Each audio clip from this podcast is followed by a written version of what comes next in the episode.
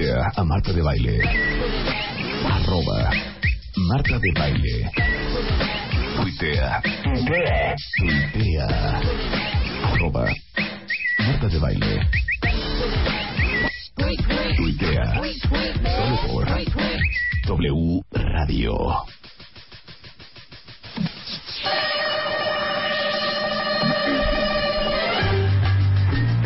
Cuentavientes adorados.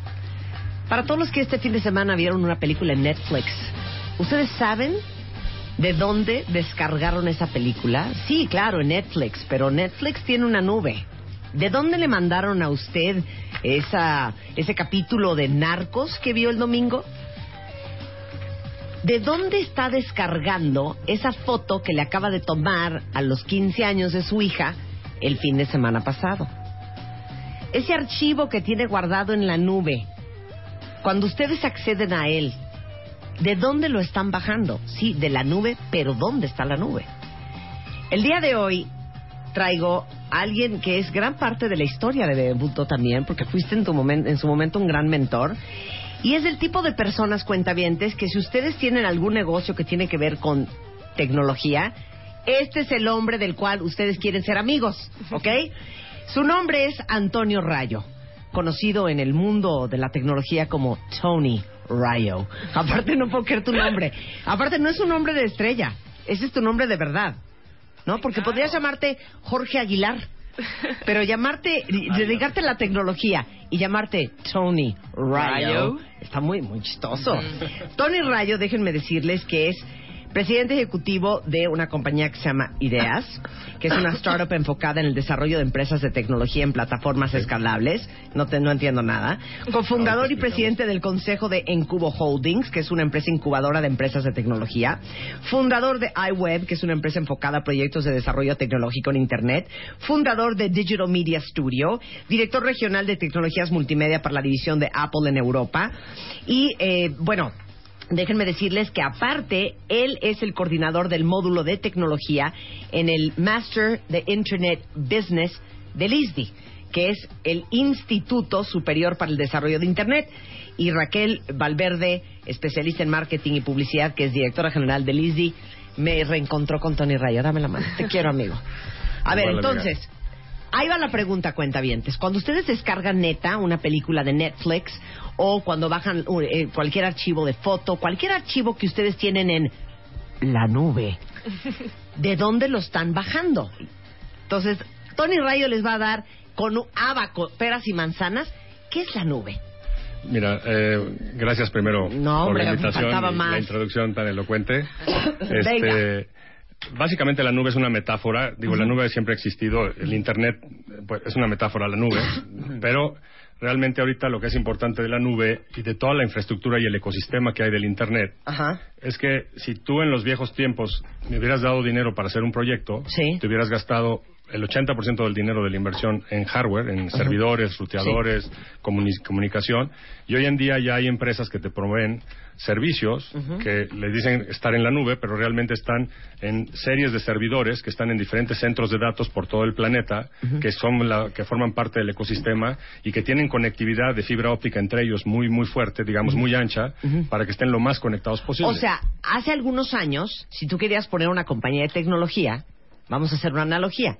Tenías que ir a comprar tu casa, pues buscar lo que viene siendo el sofá, el refrigerador, ¿verdad? El tapete, los muebles, ponerle aire acondicionado. el servidor, el ¿no?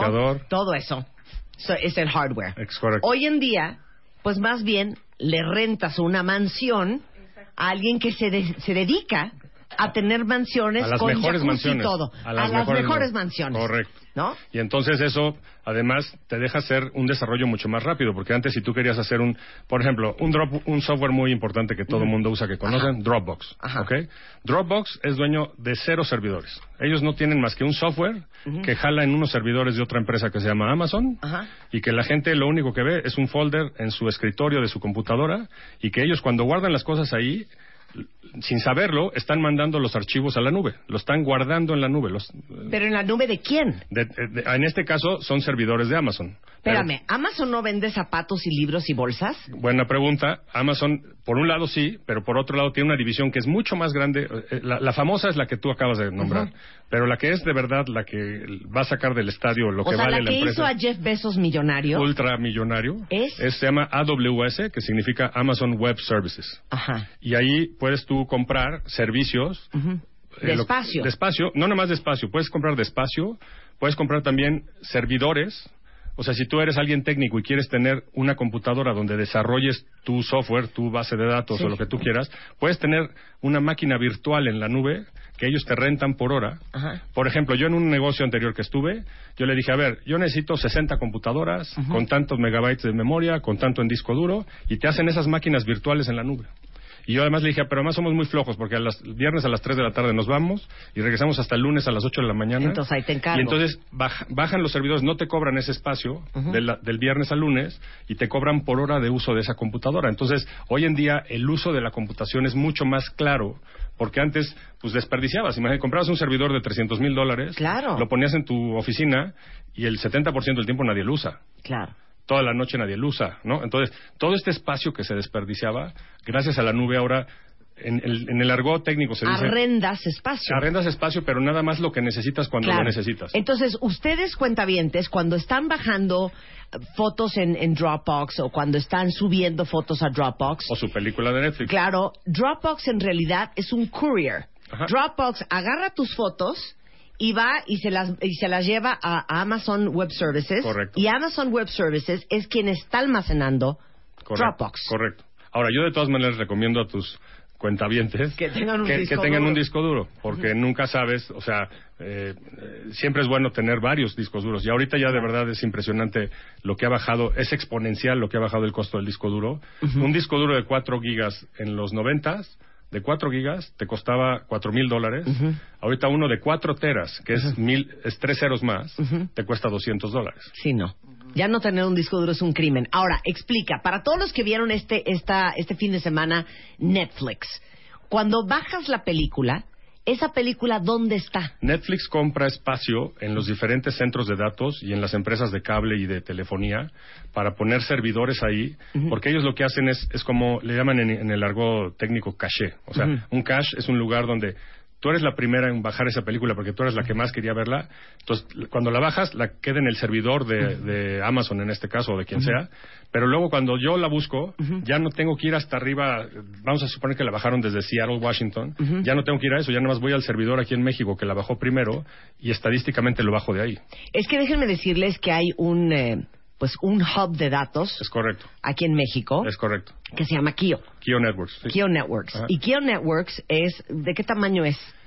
Pues en tamaño físico, pues deben ser, mira, son centros de datos de 700 metros cuadrados y tenemos como unas 15 fases así. O sea, es muy grande, ya tiene miles de metros cuadrados de... O sea, de- 10, 12 mil metros cuadrados Sí, de de, centros puro... de datos. de centros de datos. y son centros de datos que tienen una especificación muy alta de seguridad, Claro. porque además, pues ahí los datos de todo el mundo viajan por ahí, ¿no? Entonces, Netflix contrata espacio en Kio Networks, por, Por ejemplo, para que cuando ustedes bajen una película, en vez de que esa película la manden traer desde Seattle o desde O Nueva York o de desde la Ángeles, India, lo bajan desde el de lo más cercano a ti. de lo más cercano Porque- a ti para que te va- descargue más rápido. Claro, porque además eso te va a dar a ti un mejor servicio como usuario final. ¿no? Entonces, todos que. Mucha gente critica, eh, por ejemplo, el ancho de banda que tienes, p- pero Sí. hay que ver todo el, el ecosistema, porque no nada más es la conexión que tú tienes a tu cablera o a tu empresa de telefonía. Ah. Si, si el servidor, si el servidor atrás es muy malo, vamos a suponer que yo soy Apple y voy a poner todas las películas que tengo en un solo servidor. Pues nadie va, nada más mil gentes lo van a poder ver y los otros mil ya no van a caber, porque es como un estadio de fútbol. O sea, caben los que caben para el partido Sí. y ya lo demás ya no. Y aquí el chiste es que repliques esos archivos en muchos servidores Ajá. para que no haya un solo estadio de donde van los, lo- sino que haya muchos estadios donde Ok, puedes bajar entonces, el por archivo. ejemplo, yo ahora que acabo de bajar la nueva película que se llama Spy, de Melissa McCarthy, Ajá, en vi. Apple. ¿Ya la viste? La vi. La amo esa gorda, es lo máximo, es lo máximo. Entonces, cuando ustedes bajan una película de Apple o de Netflix, que está el relojito pensando y estás mentando exacto, madres porque dices, maldito mi internet, Es y le mentas la madre A cualquier este proveedor de internet que tengas. Correcto.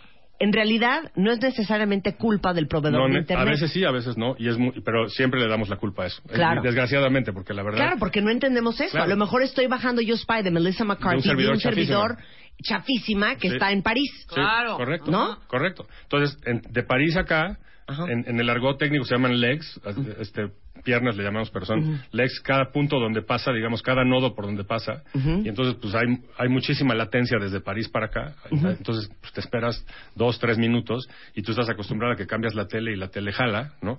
Entonces, tenemos que hacer que estas infraestructuras del ecosistema local funcionen para que la, la experiencia del usuario sea buena, que sea automática. La gente es poco paciente. Claro, o sea, entonces la próxima vez que ustedes bajen un archivo, bajen una película, bajen una canción, también a ver con la música cómo funciona. Igualito, idéntico. O sea, iTunes tiene unos servidores impresionantes en Estados Unidos, en diferentes lugares, porque además los tienes, por ejemplo, tiene uno en California, ¿no? Pero California es un lugar eh, que tiene peligro de earthquakes, de Terremotos. terremotos. Y así, entonces, tienen como cuatro o cinco diferentes datos, data centers, se llaman, en, en todo, en todo Estados Unidos y en algunas áreas del mundo más. Y entonces de ahí ellos ven estadísticamente hablando dónde estás más cerca y entonces del, del servidor más cerca te lo mandan. Entonces, si yo bajo la nueva canción de Justin Bieber... Tú la y puedes estar bajando de un servidor y clic, diferente que el mío, aunque Claro. estemos bajando la misma al mismo tiempo. Claro, yo puedo hacer clic y el servidor automáticamente dice, ok, Marta está en el DF en México, Sí. su servidor más Ajá. cercano Es correcto, es es el de correcto. Tucson, Arizona, se Es lo voy a mandar es desde correcto. Tucson, pero simultáneamente Rebeca baja la misma canción. Y de pero otro Rebeca está servidor. en Chihuahua. Correcto. Entonces a lo mejor de Chihuahua se lo mandan del servidor de Nueva York. Sí, pero por ejemplo, si tú eres usuaria, por ejemplo, de la cablera de Televisa de Easy y lo bajaste, Easy tiene también unos servidores donde puedas agarrar, eh, si tú eres usuaria de ellos, ya nomás lo bajas del, servidor central que tienen aquí en la Ciudad de México, no tuviste que ir otra vez hasta Tucson. Ah, ok. Entonces, así funciona el, el- el intercambio de archivos. Ahora, lo que pasa es que la gente no se da cuenta de que esto es muy importante porque si quieres que haya emprendedores en el país, Sí. Es muy importante que les des estas herramientas a los emprendedores. Claro, ahorita que Es estamos con en el Enchúlame el changarro. Claro. que estamos eh, buscando, estamos haciendo como un Shark Tank, buscando a pequeñas y medianas empresas eh, en las cuales vamos a invertir y les vamos a regalar más o menos como un millón y medio de pesos para su empresa. ok. Eso, eso ojalá que se lo gasten en, en servicios, no en infraestructura. Exacto, o sea, ¿cuál sería tu consejo para todos los que están dedicados a temas que tienen que ver con tecnología? Que lo inviertan 100% en desarrollo, no, o 95% en... O sea, al o final sea, que tendrás que... renten sus espacios. Sí, al, al final tendrás que, digo, yo tengo mi Macintosh en mi casa y la sigo usando, ¿no? Pero, y eso no lo quiero virtualizar. Pero si hay cosas, los servidores jamás, o sea, si tú y yo éramos socios ahorita y pusiéramos un dinero en la mesa, no nos gastaríamos un dólar en un solo servidor. Claro. Y además, esos servidores se van a depreciar en tres años. No los vas a tener al último grito. Entonces, el chiste de la nube es que todas estas empresas, Amazon, Kio y los demás, están actualizando sus infraestructuras todo el día, todos los días. Entonces, tú siempre tienes el último grito de la tecnología Claro. si, si lo estás haciendo así. Claro. Y además, vas a poder desarrollar las cosas mucho más rápido que lo que hacías antes. Antes, si queríamos hacer una app, por ejemplo, vamos a hacer que una app de Bebemundo, por ejemplo. Sí, sí, sí. Nos hubiéramos tardado X tiempo, ahora lo haces en la décima parte del tiempo y a la décima parte del costo. Claro, yo me acuerdo cuando yo conocí a Tony Rayo y en mi búsqueda desesperada, en el camino de emprendeduría, formando Bebemundo, pues siempre uno está buscando a ver, pues quién se apiada de uno y quién le ayuda. Y yo me acuerdo hace 10, 12, 13 años. Que estábamos eh, montando la plataforma tecnológica de Bebemundo, que discutía yo contigo que si íbamos a comprar servidores Sun Systems y si íbamos a, correr la plataforma en Linux, Ajá, en Unix, correcto. en... en, eh, ¿Tú por qué tienes que saber de eso, no? claro. Sí, pero es importante saber un mínimo de tecnología en el, en el día de hoy para hacer cualquier tipo de negocio y para emprender cualquier cosa. Por Claro. eso Lo- nosotros... Lo, que hacemos en el MIB es eso. O sea, Sí. porque ahí es desde. Hay que volverte digital. Y, y mucha gente sabe de digital algo. Por ejemplo, hay gente que sabe de Search Engine Optimization, que es esto que puedas aparecer en los search engines cuando te buscan. Hay gente que sabe de archivos digitales porque son fanáticos de Photoshop y cómo retocar imágenes y dejar sus fotos perfectas. Pero aquí el chiste es que entiendas cuando, desde el punto de vista de negocio, porque la verdad, a- tú deberías de ser agnóstico. Te vale gorro si es Linux o si es Windows o si es Sí, Mac OS. sí, o sea, sí, es- eso al- horror. al usuario final le debe valer absolutamente gorro. Claro. Lo Pero que tiene que importarle es no- saberle pedir a la gente técnica Claro. las cosas. Claro, pero ahorita ya no necesitas, si eres una compañía de tecnología, servidores en tu oficina. Nunca. Si no quieres. Pues hablamos luego, ¿no? Sí. Tú y yo. Oigan, ahora, algo, algo bien interesante. Todo lo que le quieran preguntar, venga. Dice, ¿qué pasa? eh, dice Luna Lice Lidl, ¿Qué pasa cuando juegas en la función online en Xbox con diferentes personas del mundo? Buenísima pregunta. Eh, Eso es muy importante porque además el Internet va a cambiar. Hay países como México que, que son muy grandes eh, en extensión geográfica y que es muy difícil cubrir con una cablera o con una empresa telefónica y que le llegue a todo mundo el Internet. Hay empresas muy importantes ahorita como Facebook o Google haciendo ejercicios hasta con globos que vuelan al- a cierta altura de la Tierra y le van a dar Internet a todo mundo. Eh, hoy en día tú puedes tener internet a través del satélite, por ejemplo, pero si quisieras, si tu suscriptor, el que te provee internet, fuera a través del satélite, sería muy complicado porque el- el- los ju- videojuegos necesitan una velocidad la más, pre- la más corta posible. O sea, Claro. Eh, voy a hacer un tecnicismo, pero ahorita lo tratamos de explicar. Si, si, tu, si tu latencia es de más de 200 milisegundos, No o sea, la quinta, grosero. la quinta, Tu latencia, Rebeca, tu latencia. latencia. Time Es de out, más de time out, time 200 out. milisegundos. ahorita lo explico, ese es el tiempo que, que, que tarda en responder el otro lado. Sí, si yo disparo, Si tú disparas, no puede tardarse más de 200 milisegundos ese disparo, porque entonces ya te pasa como cuando ves en los noticieros de repente el audio, ya sabes Claro, de que va desfasado. de que va Delay. desfasado. Claro. Ese delay en juegos es muy mo- molesto para el cerebro humano. Sí. Entonces tú necesitas que la latencia sea muy corta, menos de dos- 200 milisegundos es la quinta parte de un segundo, Sí. entonces menos que una quinta parte de un segundo, para que entonces el juego funcione. ¿Y eso Entonces, cómo en se Xbox, logra? eh, se logra con, con redes, digo, hay eh, todos estos data centers de los que hablamos y todo, tienen redes muy optimizadas para que cuando el tipo de internet, porque los paquetes de internet son de diferentes colores, entonces si son de color videojuego, por llamarle de alguna sí. manera, para Xbox como Halo, por ejemplo, que es un juego muy famoso, este, te permite entonces que esos paquetes les den prioridad, los dejen pasar antes, los, los paquetes azules los dejamos pasar antes, Ajá. para que siempre que mi tal- canción de Justin Bieber que, que estoy de descargando de, Bieber que estás iTunes. descargando de iTunes, es ¡Ay, qué cool! ¿Ya vieron qué cool, cuentavientes? Es Entonces, todos los que juegan online con gente de todas partes del mundo, cualquier juego, este, gracias a ustedes, a nosotros nos tardó más en bajar la película de No, Melissa no, no. McCarthy. Not necessarily. Qué increíble. Oye, a ver, otra, otra muy buena pregunta aquí. Dice, fíjense que yo, Tony, guardo en la nube solamente documentos que no me son importantes. La nube todavía nos da mucha angustia. A ver, quede- quedemos claro el tema de la seguridad en la nube. Cualquier email que hayas tú mandado, ten por seguro que alguien lo puede ver. Entonces, si vas a guardar información muy confidencial, eh, más te vale que la guardes encriptada, este, que pongas ciertas... Ahora, no son cosas que no te pasan también en la realidad. Digo, si tu archivero entra un ladrón y se mete a tu archivero, pues se lleva los archivos igual, o sea, los Sí. folders con tus papeles. Entonces, nada más es una cuestión de que tengas una conducta de seguridad, pero es importante porque además, si empiezas a hacer un negocio en la nube, en el. Internet, Sí. vas a empezar a tener datos de muchos de tus usuarios. Por ejemplo, puedes llegar a tener hasta tarjetas de crédito de tus Claro. usuarios. Y entonces hay todo, ahí hay toda una bola de reglas Claro. legales Claro. de cómo se tiene que manejar la transparencia y la, y las- y la información de cada persona. Por eso, pero todos los que tenemos nuestras fotos en los celulares, eh, nuestros archivos, Yo haría las dos. eh, y que estamos confiados porque tenemos iCloud. ¿Tú dirías que de todos modos respaldes todo lo que tienes en tu celular en la compu Yo o sí, en un disco en un duro? disco duro, sí. Además disco de... duro. Por muchas razones. ¿Qué pasa si un día no tienes acceso a la nube? Sí. Por la razón que sea. Te fuiste a Acapulco a un hotel que no tenía internet o lo Sí, que quieras sí. y quieres ver tus fotos. Sí. Este, yo, yo sí, mis fotos más importantes las tengo además en mi computadora. Claro. Pero sí haces un respaldo al disco duro, pero ciertamente, o sea, yo sí te puedo probar que la estadística de que falle la, la cantidad de discos duros que tienen estas personas y los respaldos que tienen, creo que, no me acuerdo el dato, pero haz de cuenta, un, un- un mail en Gmail creo que estaba guardado al mismo tiempo en 13 servidores diferentes, o una cosa así. Entonces, para O sea, que eso un mail nuestro- un mail tuyo está duplicado, bueno, este, tetraduplicado. ¿Hay copias? Miles de copias, este, 13 copias, 15 copias, 20 copias del mismo mail en diferentes servidores. Eso está súper cool. Ahora, ¿quiénes son, ¿cuáles son las aplicaciones basadas en el sistema de nube? Las hay más hay populares. muchísimas, pero hay unas muy populares. Dropbox es una muy fuerte para guardar cosas. Hay otra muy buena para hacer este, cosas de internet que se llama WordPress, que también son dueños de cero servidores. Sí. Hay este, el mismo Adobe, hoy en día, no sé si has visto, pero ya si quieres comprar Photoshop, Sí. antes te mandaba yo mi compact disc y lo instalabas en tu computadora. Ahora lo bajas todo desde la nube, te metes al sitio de Adobe, lo bajas y este y ya tienes toda la, toda la gama de todas las herramientas de Adobe este, totalmente Bueno, pagadas claro. por mes. Flickr está en, en la nube. Flickr, este, de- todo el iCloud eh, de Apple está en la nube. Facebook. Todo lo de eh, Google Drive está en la nube. Eh, Facebook eh, es enorme, ¿no? Facebook es el, el que ha logrado hacer que la experiencia de cada usuario sea diferente para cada usuario, ¿no? Porque tu Facebook es diferente que el todos los demás, Sí. pero tienes la misma plataforma atrás, ¿no? Qué y cosa más asquerosa todo lo que tiene uno que aprender si uno se dedica a la tecnología.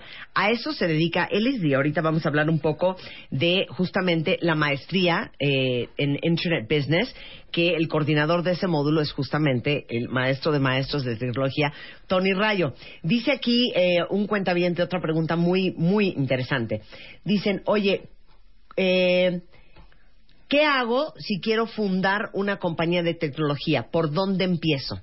Yo creo que eh, hay, varias, hay varios temas ahí. Uno, hay que poner la idea muy clara en un PowerPoint y en un Excel, ¿no? Eh, que, que quede claro qué es lo que va a hacer ese negocio, porque mucha gente de repente se enamora de la tecnología, porque además como la tecnología ya parece magia, pues te enamora ser mago, ¿no? Pero, pero al final eso te va a generar negocio o no te va a generar negocio, para que tengas inversionistas, porque si, si no, va a ser muy difícil que tú solo, con nada más con tus recursos, lo logres eh, llevar a cabo. Claro. Entonces, por un lado tienes que hacer un business plan muy claro, Sí. pero muy aterrizado, porque esta gente ya no tiene paciencia, no tiene dos horas para estarte es- esperando que le expliques toda Sí. tu idea. Tu idea tiene que ser explicable en segundos, ¿no? Después de eso, ya tienes que pensar en todo este rollo de digitalizar tu negocio, Sí. que es justo lo que hacemos en el MIB. En el MIB les enseñamos desde el área de mercadotecnia, de cómo tiene que lanzar esto en Google, qué palabras tiene que comprar, qué medios tiene que comprar, hasta cosas como si debe de comprar un servidor o no, y si el servidor debe ser propietario o no, o sea, Sí. estilo, este... Por eso, que te hablen. Sí. Que vayan y que tomen un curso en el, en el, en el ISDI. que hagan la Oye, maestría. A los que podamos Sí. ayudar, los ayudamos. Ahorita les hablamos de la maestría regresando, pero te mandan un mensaje, Joaquín. Dice, perdón, Tony, ¿quién se va a Acapulco a un hotel sin internet? Buena, buena, buena. Regresamos de- del corte. ¿Cómo le van a hacer para aprender todo lo que hay que aprender sobre tecnología? Si a eso se dedican, con el Master del Internet Business del Instituto Superior eh, para el Desarrollo de Internet en W Radio. No se vayan. Eres emprendedor. Tienes sangre de líder. Y eres dueño de tu propio negocio. propio negocio. Nosotros te ayudamos a que crezcas. Enchúlame el changarro 2015. Métete ahora a martadebaile.com. Checa las bases y convierte a tu compañía en una de las más grandes de México. Enchúlame el changarro 2015. A punto de transformar tu negocio. Domingo 4 de octubre. 4 de octubre. 10.000 cuentavientes reunidos en un solo lugar porque...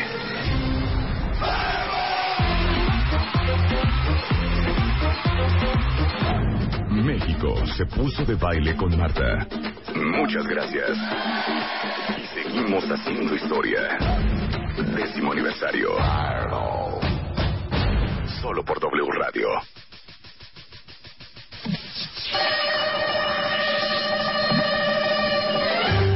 Estamos hablando con Tony Rayo, no crean que es un nombre de- artístico, es un hombre de verdad. Y es un mega, ultra, super experto en tecnología. De hecho, hasta les conviene seguirlo en Twitter, fíjense lo que se les ofrezca. ¿Cuál es tu Twitter, Tony? T-Rayo, T-R-A-L-L-O. T-R-A. L-L-O. LLO. ¿Ok? Síganlo porque este hombre es un genio en todo lo que tiene que ver con tecnología. De hecho, es el coordinador del módulo de tecnología en eh, la maestría de Internet Business del ISDI, que es el Instituto Superior para el Desarrollo de Internet. Y antes de irnos, eh, y nos acompaña también Raquel Valverde, que es directora general del ISDI en México, ¿cuándo empiezan las clases? ¿Cómo es el- la maestría? Pues eh, estamos justo ahora em, emocionados porque arrancamos clases el 21 de octubre. ¿Ok? Es la cuarta ¿Todavía nos edición podemos MIP. inscribir?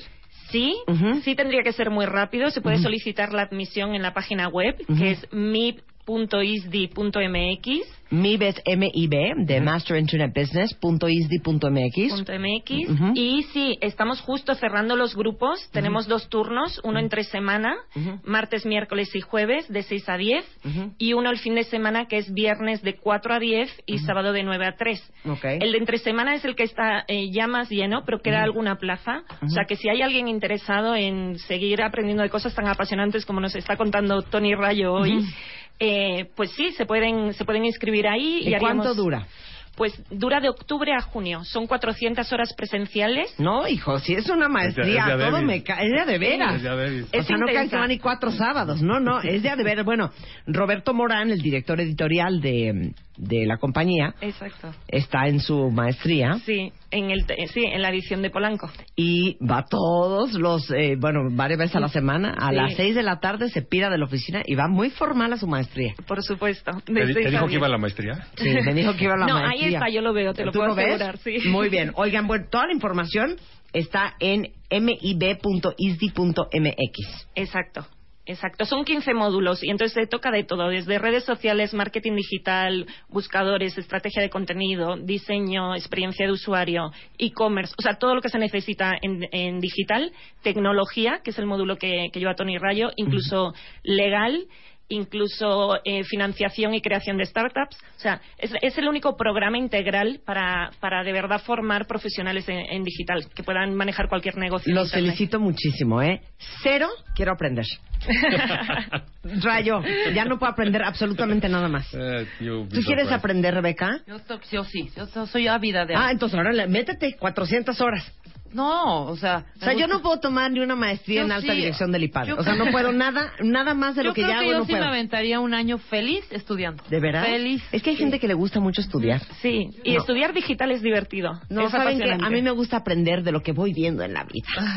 a mí el estudio nunca se me dio. Oigan, gracias Raquel, un placer tener aquí como siempre. ti, Gracias. Rayo. Gracias a ti. Un placer tenerte aquí otra vez. Y acuérdense que es T, Rayo, R-A-W-O. T Rayo con doble L, si lo quieren seguir en Twitter y si quieren hacerle cualquier consulta al maestro, coordinador del módulo de tecnología en el Master Internet Business. Muchas gracias a los dos. Gracias. Son 11.09 de la mañana en W Radio. Este mes de octubre, en Revista MOA, nuestro especial de chichis. ¿Por qué las amamos? ¿Qué les vemos? ¿Por qué hay que cuidarlas tanto? ¿Cuánto cuesta operarlas? ¿Cuánto pesan? ¿Cuántas formas hay? Todos sus apodos y por qué los hombres están tan obsesionados con ellas. Te decimos cómo aprender a pelear como Dios manda con tu pareja. ¿Por qué es tan mala idea casarse por amor? Ya deja de chillar y cambia. ¿Cómo ponchar la colitis de una vez por todas? MOA Octubre. Más de 150 páginas de salud, neurociencias y cuidado y amor para las chichis. Una revista de Marta de Baile.